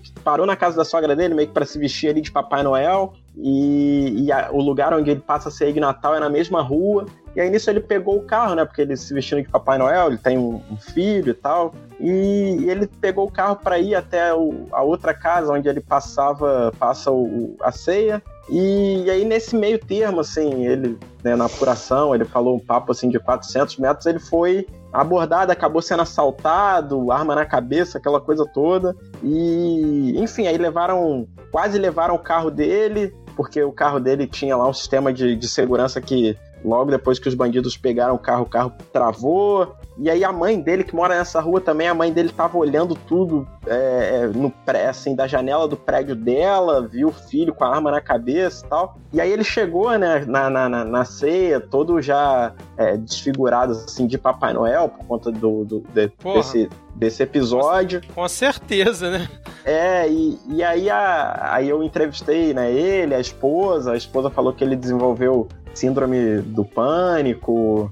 Enfim, ele não conseguia mais dirigir, teve muitas sequelas por conta de, desse episódio. O filhinho deles mesmo é, tinha medo, aí ela falou que eles estavam com tudo certo já para ir para Portugal, assim. E aí ela falou: Ah, quando eu tomei essa, essa decisão de ir para Portugal foi um dia que eu tava levando meu filho para a escola, ele perguntou se a gente ia ser assaltado hoje, e eu não queria, né, criar meu filho nessa, nessas condições. Enfim, eu lembro quando eu cheguei com essa história na, na, na editoria, contei minimamente, assim, a editora se amarrou, falou: não, pode apurar e toca aí o barco, vai ser capa. Aí eu falei: não, maravilha. E aí continuei apurando, a gente mandou um fotógrafo para para fazer né, as imagens assim da, da família, dessa família na Zona Oeste, para contar. Enfim, eu tive um trabalho gigantesco para bater a matéria, apurar tudo, horas e horas no, no telefone com eles para saber de todos os detalhes, amarrei o texto. Aí alguém lá do, do Estadão, né, alguém com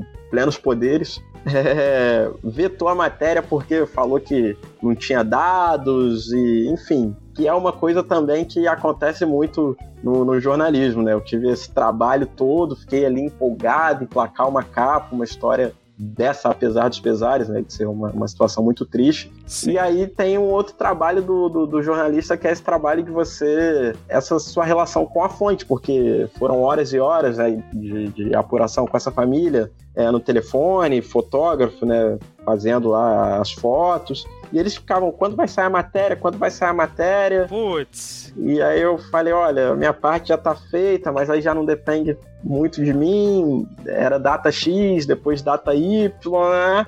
Aí eu já, pô, você fica naquela relação, eu meio que ali tentando cobrar a editora, e aí ela falou, olha, a matéria caiu mesmo, não vai acontecer. Aí foi, foi meio frustrante, assim. Caramba, cara, imagina, né? Pô, trabalhão todo e no final não consegue concluir. É ruim para todo mundo, né? Até para quem quer contar a história triste, que era o caso da família, mesmo assim, é, fica muito uma situação muito chata mesmo. É, eu queria, depois aí desse relato do Eras, depois do relato de todos vocês, ótimos relatos, eu queria pedir principalmente o relato da Júlia, mas o Eros e o Rodrigo depois podem ficar à vontade para dar também o, o panorama que eles veem, né? Né, em relação à situação, que é a questão do machismo, né, que é uma coisa que é presente, enraizada na sociedade para todos os nichos que a gente olhar, mas é, no jornalismo esportivo, historicamente ser, pelo menos na minha visão de fora, tá, um ambiente totalmente dominado por homens, né, eu queria saber é, como é que a Júlia enxerga essa atual situação do machismo dentro ali do jornalismo esportivo, se ela quiser contar algum caso e tal, se, ela, se, e se ela também acha que a situação vem melhorando é, ao longo desses últimos anos. Júlia, pode ficar à vontade aí para falar a respeito desse tema. É, quando eu, eu resolvi falar, trabalhar com esporte, assim, principalmente mulher que vai em arquibancada, vai para jogo, acompanha esporte, sempre tem, você já tem uma ciência do que você vai encontrar. Vai ser o cara pedindo, ah, mas você sabe o que é impedimento? Tipo, pelo amor de Deus. É, sempre vai ter aquele cara que vai pedir para você explicar alguma coisa mais, ou então, nossa, mas você não sabe a escalação do seu time em 1973, como é que você se chama de torcedor? Você vai encontrar, se você é mulher, você encontra esse tipo de gente, sabe? E quando você vai trabalhar no esporte, então, não só no jornalismo, mas também se você vai trabalhar com gestão, com marketing, ou até mesmo sendo atleta, você vai encontrar muito tanto a exigência de você ser muito melhor do que ser muito mais esforçada, não digo necessariamente melhor, mas ser muito mais esforçada e muito mais dedicada do que os caras que estiverem trabalhando lá na mesma função, quanto a cobrança, por exemplo, se você comete um erro ou se você fala alguma coisa que desagrada alguém. É, e nos, nos últimos anos eu tenho tentado trabalhar mais com esporte feminino, porque justamente eu tenho essa visão já de que existe esse sexismo, por exemplo, na mídia esportiva e no, no ambiente mesmo do esporte, e isso afeta não só a gente, porque, querendo ou não, assim, as meninas trabalham em redações, estão conseguindo encontrar esse espaço. Mas aí você chega para trabalhar com futebol masculino, com esporte masculino. Então, é uma vontade mesmo, foi uma vontade pessoal de tentar dar mais visibilidade também para as atletas, também para quem trabalha com gestão. Por exemplo, aqui em São Paulo, você tem um cenário um pouco mais desenvolvido com relação a isso. Você vai encontrar mulheres que, por exemplo, na Federação Paulista, você tem a Aline Pellegrino, que foi capitã da seleção brasileira e hoje está coordenando o futebol feminino aqui na Federação Paulista. Então, ela faz eventos, dá entrevista, que tem uma, já uma, um conhecimento de gestão e uma experiência que coloca ela num patamar que ela pode debater, por exemplo, o rumo do futebol paulista, tanto masculino quanto feminino, mas ao mesmo tempo, por exemplo, eu venho de Salvador, que é uma cidade que agora o atual presidente do Vitória, que foi eleito, disse que não vai deixar mais as jogadoras do futebol feminino treinarem na estrutura do clube, do futebol. Ele vai colocar elas para treinarem na sede náutica, que tem bem menos estrutura. Eu imagino que o Rodrigo, Rodrigo tem uma noção de esporte olímpico, sabe como é. E é você já tem uma estrutura menor e aí você vai tirar as meninas, porque segundo ele, elas estavam ocupando o espaço de que seria melhor aproveitado pelos homens, sendo que, pelo amor de Deus, é um clube grande que disputava a Série A até o ano passado, então tem a estrutura dele já bem garantida lá e não foi o futebol feminino que tirou, né? Então, você, por exemplo, desde que eu comecei a trabalhar mais com esporte feminino e com o futebol feminino principalmente, eu tenho sido um pouco mais vocal com relação a isso. Eu tenho comentado mais e, nossa, você ouvir assim os argumentos das pessoas que vêm te dizer que você tá errado, não importa o quanto você trabalha estuda, mas que ele é um homem e ele, sei lá, sabe a escalação de 1973, ele tá mais certo do que você. Assim, são coisas que você, você tem que aprender a, a escolher a sua briga, né? Você não vai sair também dando tapa em todo mundo ou gritando com todo mundo, você vai saber limitar, mas ao mesmo tempo só de por exemplo, você já ocupar aquele espaço já é uma luta constante que você vai ter que ter ali. É, eu acho que, que o machismo no jornalismo esportivo é, é uma praga, né? Assim, acho que não é uma exclusividade do jornalismo esportivo, não é uma exclusividade do jornalismo e nem do esporte. Acho que é uma praga do país, de maneira geral. Mas já que a gente está falando desse tema aqui, é, e também não é uma exclusividade do Brasil, né? Claro que isso acontece, por exemplo, na minha área, eu, eu vi essa semana um estudo mostrando salários na NBA e na WNBA. É, a discrepância é no seguinte nível: o maior salário de uma jogadora na WNBA não chega aos pés do menor salário de um jogador na NBA. Então, assim, tem um, tem um, abismo entre o maior salário de uma mulher e o menor de um homem. Pra vocês terem uma ideia de como funciona lá. É, mas, assim, falando da nossa realidade aqui, das redações, eu acho que a gente tem cada vez mais mulheres trabalhando com jornalismo no esporte, mas ainda tem uma defasagem muito grande em relação a cargos de chefia. Você uhum. vê muito pouco e eu acho que isso também vale para outras áreas da redação, mas no esporte eu acho que é mais gritante. É, digo isso sobre a minha redação, onde eu trabalho, sobre várias redações que eu conheço, que você tem muitas mulheres trabalhando como repórter, é, mulheres trabalhando como subeditoras, editoras, mas quando você começa a subir os cargos de chefia, você começa a ver muito menos mulheres. O que significa que as cabeças que estão pensando a cobertura são masculinas. Por mais que seja um cara que tenha uma cabeça aberta e uma, enfim, e uma ideia do que está acontecendo no país como sociedade, não é a mesma coisa, assim, não é uma coisa natural. O machismo é assim como o racismo é totalmente estrutural no, na sociedade brasileira, e acho que as redações têm que enfiar um pé na porta ainda com muita força para tentar mexer nisso. Tá mudando, eu acho que é, é, como a Júlia falou, a gente tá vendo sinais de que tá melhorando, mas eu acho que tá mudando porque as mulheres estão enfiando o pé na porta. Porque eu acho que se depender dos homens, é, esse, esse, conforto vai continuar para sempre. Né? De não, não vem aqui tomar o meu lugar. Gosto muito de você, você é muito bom repórter. É, mas fica exatamente. Aí. Não vem aqui tomar meu lugar lugar de chefe, não, meu salário maior. Então acho que isso ainda acontece muito e ainda bem que a gente tem mulheres que estão dispostas a a se organizar, sabe, como grupos, assim, para cobrar das chefias e cobrar é, equidade nos salários e cobrar é, promoções para cargos em que. Isso eu já vi, assim, inúmeras vezes nos lugares por onde eu passei. De mulheres que claramente estão mais capacitadas que um homem que está numa função e não estão ali porque são mulheres. Não é uma coisa explícita, o diretor não vai falar, não, eu não vou botar uma mulher nesse cargo, ele não vai usar essas palavras, mas pelas atitudes dele você nota que é, é, é aquela coisa meio, não, mas Fulana não tem estrutura emocional para comandar uma equipe, sabe? Esse tipo de coisa que se fala sobre mulheres uhum. em cargos de chefia. Então acho que isso acontece demais, é uma coisa que me deixa muito triste ainda.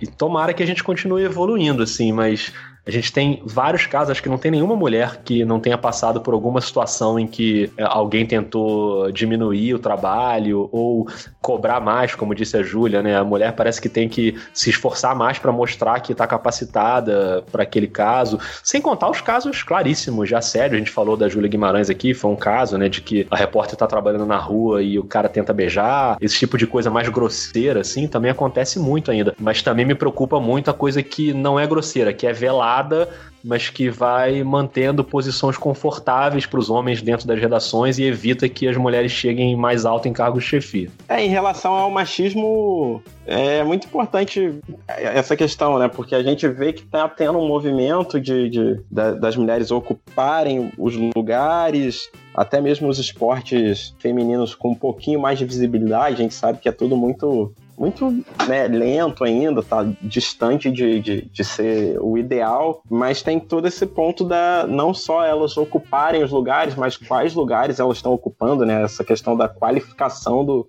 do, do trabalho, do, do, do, cargo. E mas dá um, um, um pouquinho de, de esperança quando a gente percebe, igual a Copa do Mundo, que a futebol feminino está prestes a começar e, e já está tendo uma repercussão muito maior, se eu não me engano, vai ser transmitida toda em, em TV aberta, né? É, você vê agora que os clubes da Série A estão é, criando os clubes femininos, foi uma até uma imposição da CBF, tem é, times femininos, tem alguns que estão fugindo um pouco disso, mas você vai vendo que pela força das mulheres, elas vão conseguindo mexer minimamente nessas estruturas e, e eu espero que, que isso não pare, né? Espero que que, pelo contrário, ganhe ainda, ainda mais força para a gente ter essa, essa equidade, né? Que, que é muito importante. É, dá uma esperança ainda maior, porque você chega em uma redação esportiva por exemplo, no esporte interativo, que eu trabalhei por um ano e, e, e, um mês, um ano e dois meses,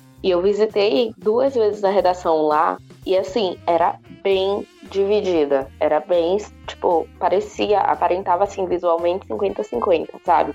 Você tinha muitas mulheres ali trabalhando como repórteres, não sabia tanto nos cargos de chefia mais altos, mas assim, é, a gente já tinha um, um, número muito grande. E você vê, desde que eu me mudei para São Paulo, então, você tem muitas repórteres, lá em Salvador também tem grandes nomes, tem projetos, inclusive, que são voltados para isso, né? Como a, a o movimento Deixar Ela Trabalhar, as vibradoras, que é justamente para você ter esse espaço. E até se, se não te abrem esse espaço, que devia ser o, o inicial, esse espaço ser aberto também a todo mundo, você ir lá e criar o seu.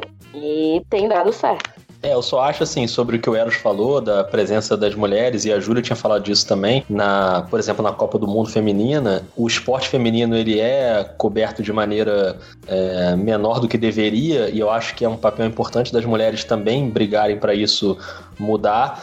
E eu acho ótimo que a gente tenha comentaristas ou narradoras na Copa do Mundo Feminina, mas eu acho que a gente só vai começar realmente a avançar quando também estiverem as mulheres na Copa do Mundo masculina, por exemplo, entendeu? É. No, no evento que tá todo mundo super interessado, você vai ver as escalações são basicamente masculinas. E eu acho que assim é, é fundamental que, que o esporte feminino também seja coberto. Mas me incomoda um pouco ainda é, não a, o esforço da mulher para fazer aquilo ser visível, mas o chefe homem que, ah, ok, você é comentarista mulher, então você vai comentar só a Copa do Mundo Feminino e só o futebol feminino. E em vez de, de ser uma coisa livre ali para todo mundo. Eu acho legal quando a gente quebra essas barreiras. Eu tenho, tenho um episódio no Vida do Jornalista também, que é com a Isabelle Moraes, da Rádio Inconfidência, que narrou o jogo da Copa do Mundo pela Fox e da Copa do Mundo masculina. Mas assim, é, foi um programa ali da Fox também.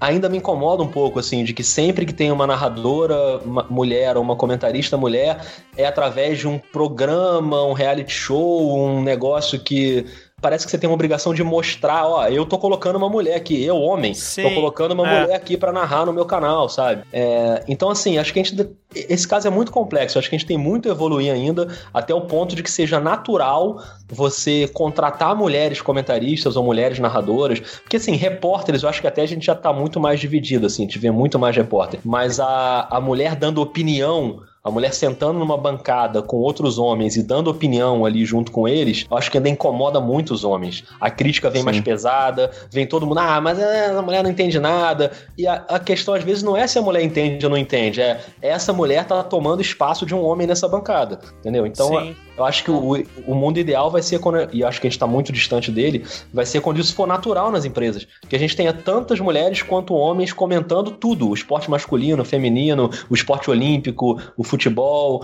e que seja uma coisa realmente misturada e natural. Mas, por enquanto, eu acho que ainda é necessário que as mulheres é, vão cavando esse espaço, como a Júlia falou, de brigar por uma cobertura maior de, de esporte. É, é, mais ou menos o que eu penso sobre cotas raciais. É claro que o mundo ideal seria não precisar de cota, mas precisa, né? Então, é, é, você, você, hoje tem uma desigualdade social que você precisa corrigir de alguma maneira. Então, é, é importante você ter mas eu acho que a gente precisa ainda caminhar para um momento em que essas coisas vão ser mais naturais em relação a gênero, né, dentro uhum. das redações, entendeu? Sim, com certeza. Me, me deixa nervoso quem ainda é contra esse discurso assim, tudo que vocês falaram aqui me deixa maluco quem ainda consegue dizer que é contra, cara. É um negócio absurdo. Que nem o, o Rodrigo falou que tem gente que fala, ah, mas mulher não sabe nada de futebol. E, pô, vocês vão me desculpar aqui, né? vou falar mal aí da, da, dos seus amigos, mas tem um monte de comentarista homem que não entende nada de futebol, né? Tá falando um monte de, de bobagem por aí. Então, tipo assim, não é questão do gênero, né? É questão da pessoa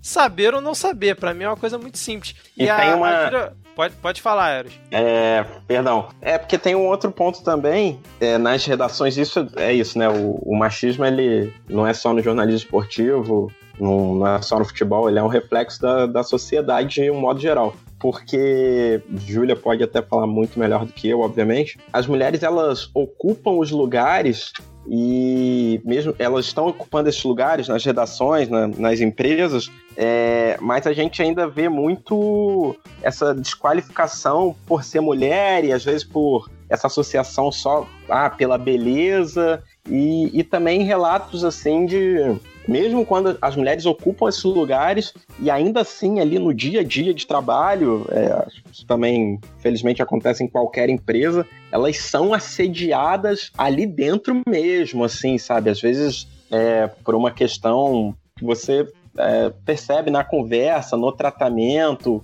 em reuniões, em decisões estratégicas e, e é bem muito triste assim, né? Você sair, por exemplo, para almoçar com uma colega de trabalho, ver que ela está é, cabisbaixa e, e fica ali numa situação extremamente delicada de querer contar o porquê, o que aconteceu mas é uma coisa também que, que fica fora do, do holofote, mas que acaba acontecendo, né? Além de ocupar esses lugares com tanto. É, de forma tão árdua, né? Que elas brigaram tanto para estar tá ali, ainda você fica sendo constrangida durante a, a jornada de trabalho. Júlia, quer, quer falar sobre esse ponto? Quer complementar? É, é isso, né? É aquilo que eu falei, tipo, você tem que escolher as brigas. Não dá para você é muito difícil e muito desgastante até você, sabe, você brigar em qualquer situação que muitas vezes merece uma briga e, e você se envolver em uma confusão, porque querendo ou não, cara, a gente é profissional. A gente tá trabalhando porque a gente gosta do que a gente faz, a gente precisa ganhar um salário, precisa de um trabalho. Hoje em dia, crise econômica, crise no jornalismo em geral. Então, você não tem como simplesmente dizer para alguém, ah, se você não tá se sentindo bem, você sai. Não é tão simples assim. E eu conheço gente, conheço mulheres que pararam de cobrir esporte porque se sentiram incomodadas, sofriam assédio, é, eram desmoralizadas o tempo todo, desqualificadas o tempo todo e perceberam que não ia, não ia dar. Assim, é, é uma coisa que você fica eternamente naquela balança, tipo, em que momento eu brilho, em que momento eu falo, em que momento vão acreditar em mim. É, é muito difícil. É, um, é uma briga eterna. Eu falo assim, é uma coisa que você não para, você tem que estar eternamente, por exemplo, alerta para o que está acontecendo e eternamente pensando e pesando os seus motivos, suas questões e, enfim, você tem que você tem que conseguir ou se manter ou então ter, claro, você consegue ter colegas, você eu acho até muito importante esses movimentos que as mulheres se juntam para falar e para questionar, porque não fica só como aquela moça é problemática ou aquela moça reclama demais. É uma questão mesmo da categoria. E a categoria tem esse problema. Exatamente. E é aquilo, né? Enquanto os homens não fizerem a sua parte também e entrarem é, nesse espírito, como o Rodrigo falou, né? A coisa vai sempre andar devagar, né? Sim. Mas é, eu, eu queria aproveitar o gancho aí do que vocês falaram e indicar dois episódios aqui do Midcast do nosso formato Segue o Fio, que é um formato onde a gente pega threads do Twitter e materializa em episódios de até 8 minutos em que é, o segue o fio número 18 sobre os 80 anos de futebol feminino em Minas Gerais, que foi uma thread do Renan Damasceno com narração da Renata Mendonça do Dibradoras, que foi um dos movimentos que a Júlia comentou agora há pouco, né? Foi uma thread muito maneira, cara, bem interessante mesmo. E o trabalho que as meninas lá do Dibradoras fazem é incrível. É, e aí eu queria também aproveitar aqui que eu tô na presença virtual ao vivo aqui do Rodrigo e indicar o Segue o Fio número 15 sobre a ditadura na Argentina, que não tem nada a ver aqui com o tema, mas como o Rodrigo está participando e ele brilhantemente me ajudou a, a montar a, a, pauta ali dessa thread, que era gigante, uma thread lá do Ariel Palacios, incrível. Ele me ajudou a condensar, montou ali o roteiro e narrou ainda por cima. Queria até agradecer ele aqui, ele aqui publicamente de forma virtual que é uma thread incrível. Convido a quem ainda não ouviu e está ouvindo esse episódio aqui a escutar também o Segue o Fio número 15 sobre a ditadura na Argentina. Não, eu que agradeço, mas foi, foi uma honra é, poder ler um texto escrito pelo Ariel, que é um cara que eu admiro muito. Mas ó, não ouçam de madrugada, não, que ela é meio é. pesada, tem várias cenas duras. Essa thread é para ouvir meio-dia na varanda no sol. exatamente, exatamente. Mas, é, pessoal, o papo tá incrível aqui, cara. Vocês foram fantásticos fantásticos. Eu tô muito privilegiado de estar aqui ouvindo é, esse bate-papo que a gente está tendo, né? Aqui como host. Mas como a gente já tem mais de duas horas de gravação, é, é, assim, tem pauta para mais uns dois, três episódios aqui, né? Mas de qualquer forma foi muito bom. Eu queria é, já encerrar por aqui, mas eu, eu geralmente deixo espaço aberto aqui para quem está vindo convidado aqui no, no Midcast poder fazer a sua consideração final e fazer o jabá que quiser, falar o que quiser agora nesses minutos finais antes da gente encerrar propriamente dito. Podem, podem ficar à vontade aí. Ai, gente, assistam a Copa Feminina. Esse é o meu jabá do dia. Aquela briga. Né? Vai passar Vai na passar Globo. na Globo, né? é. Os jogos da seleção brasileira vão passar na Globo. É, o Sport TV vai transmitir todos os jogos. Então, assim, vai ter um time muito legal comentando e, e narrando. É, seleção brasileira, né, gente? Copa, a gente gosta de Copa, a gente quer Copa. Assim, provavelmente a última Copa de Formiga, Marta, Cristiane, aquelas jogadoras que a gente conhece. E ao mesmo tempo dar uma força para as meninas novas que estão chegando. Eu sei que a seleção feminina não está na melhor situação possível, está muito longe disso, inclusive, mas a gente nunca deixou de torcer pelo nosso time quando está numa má fase, né? Porque a gente vai abandonar as meninas agora. É, assistam a Copa Feminina, acompanhem aí os podcasts, o Midcast, o Vida de Jornalista e tudo mais. Sim. Reclamem menos com jornalistas também, a gente sofre tanto já, é tanto perrengue na vida. Boa. Reclama um pouquinho menos. ô, ô, Júlia, que dia começa a Copa do Mundo, só para quem não tá por dentro? No dia 7 de junho. Vai de 7 de junho a 7 de julho, o Brasil joga contra a Jamaica no dia 9 de junho. Eu precisaria conferir isso, mas eu tô quase, tenho quase certeza que tá certo. Maravilha. Qualquer dúvida, é só a pessoa que tá ouvindo aqui joga no Google aí, Copa do Mundo Feminina de Futebol, que vai ter a tabela toda lá. Eu queria é... pegar um gancho da, dessa dica da, da Júlia e dizer que até o início da. Não sei se eu posso fazer essa promessa aqui, mas eu vou fazer. Até o início da, da Copa do Mundo vai ter um episódio no Vida de Jornalista com a Ana Thaís Matos, que vai comentar os jogos. A gente tá tentando marcar esse episódio já há muito tempo. Eu sempre encontro a Ana Thaís, porque a gente trabalha no mesmo horário. E a gente sempre fala: e aí, vamos gravar, vamos gravar, vamos gravar. E a gente ainda não gravou, mas vai rolar antes da Copa do Mundo para ela falar sobre a preparação, dos comentários e tal. E sobre o dia a dia dela, que eu acho que ela tem muita coisa interessante para falar. É, a Ana Thaís, acho que, por exemplo, cairia muito bem nesse episódio aqui é, para contar Sim. histórias. E então, assim, eu vou fazer de tudo para antes da Copa do Mundo, até o fim de maio, a gente ter o episódio com a Ana no Vida de Jornalista que, que tá aí em todos os aplicativos, tocadores, para quem quer saber de mais histórias como as que a gente contou aqui sobre jornalismo. A ideia do Vida é exatamente essa, é botar o povo para contar história, para contar derrota, para contar vitória. É, dá para a gente se divertir bastante ouvindo. E agradecer muito ao Vitor, à Júlia, ao Eras, acho que o papo foi muito legal. E sempre, eu sempre falo isso, cara. Não me chama para falar de jornalismo porque eu venho sempre. Então, se for pra falar só por educação, é melhor não chamar porque eu venho. Eu adoro conversar sobre bastidores da profissão. Então, foi um prazer gigante, assim, estar tá aqui nesse midcast. Depois dessa passagem pelo Segue o Fio, estar tá aqui no, no episódio tradicional. Obrigado, obrigado. Pô, a honra toda minha. Ô, ô, Rodrigo, só. Eu sei que é difícil, mas você. Se alguém por acaso tá ouvindo aqui o Midcast não conhece o Vida de Jornalista, o que eu acho improvável, mas se tivesse que indicar um episódio pra, pra pessoa ouvir o primeiro, assim, e daí depois maratonar, você conseguiria indicar apenas um, assim, pra pessoa começar? Essa pergunta é de uma crueldade incrível, assim.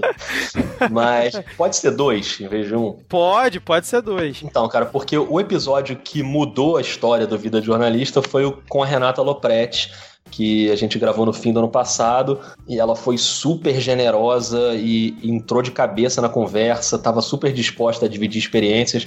Esse episódio trouxe muita gente nova, ele foi publicado no fim do ano e até hoje tem gente que fala que está ouvindo e tal. Então esse é um episódio que eu recomendo para quem quer começar e vou recomendar um muito recente também que é com a Aline Midley da Globo News, que muita gente conhece de ver na tela, ela apresenta o Telejornal da Manhã, mas tem uma um monte de histórias fantásticas de coberturas, desde passar por vários países da África fazendo uma cobertura pela TV Brasil quando ela trabalhava lá, até uma imersão na Amazônia quando ela trabalhava na Band. Ela já rodou muito país e ela tem uma visão de mundo muito especial, é uma pessoa muito especial, a Aline, que eu conheci gravando o episódio e espero que ela fique muito tempo na profissão, porque a profissão precisa de pessoas como ela. Então recomendo esses dois, a Renata Lopretti e a Aline Midley e todos os outros 33 também, que são muito legais. Se saiu muito bem na enrascada que eu te coloquei aqui, hein, Rodrigo? eu tenho que confessar que eu comecei justamente por esse episódio da Loprete, foi quando eu acho que eu conheci o, o Vida e depois aí eu maratonei. Legal. E esse episódio da Aline Midley é muito bom mesmo, cara. Inclusive eu já até confidenciei o Rodrigo, de vez em quando eu fico perturbando ele lá no WhatsApp, que eu gosto tanto do formato do Vida que eu penso em fazer futuramente um Vida de Podcaster aqui no Midcast, é um projeto futuro aqui que eu tô até abrindo para os ouvintes. Quem sabe no, no futuro sai isso aí. Tá apoiado. Eros, manda brasa aí no seu recado final, cara, fica à vontade. Agradecer primeiro a você, Vitor, Rodrigo, Júlia, Daniel, que iniciou aí esse contato e, e, me deu essa oportunidade. Agradecer pelo papo, pela troca de, de experiência. E, de um modo geral, um recado acho que para a sociedade, né? Sejamos mais humanos, que acho que é, que é isso que está faltando, seja como jornalista, com as mulheres, com, com, todas as pessoas de, de um modo geral, porque é uma palavra que, que, que tem na internet, ela tem essa força de, de tornar palavras mais populares ao mesmo tempo mudar um pouquinho o, o significado de, de algumas delas, até porque a gente vive numa, numa época que quase tudo vira chacota, mas tenhamos mais empatia de fato. Esse é o meu, é o meu recado e fica aqui de novo meu agradecimento a todos vocês pela oportunidade. Excelente recado pra gente poder encerrar aqui, Eros. Muito bem, cara. É, eu que agradeço aqui vocês, assim, foi sensacional o papo. É, agradeço a disponibilidade de vocês, a gente está gravando aqui até esse horário. Muito obrigado.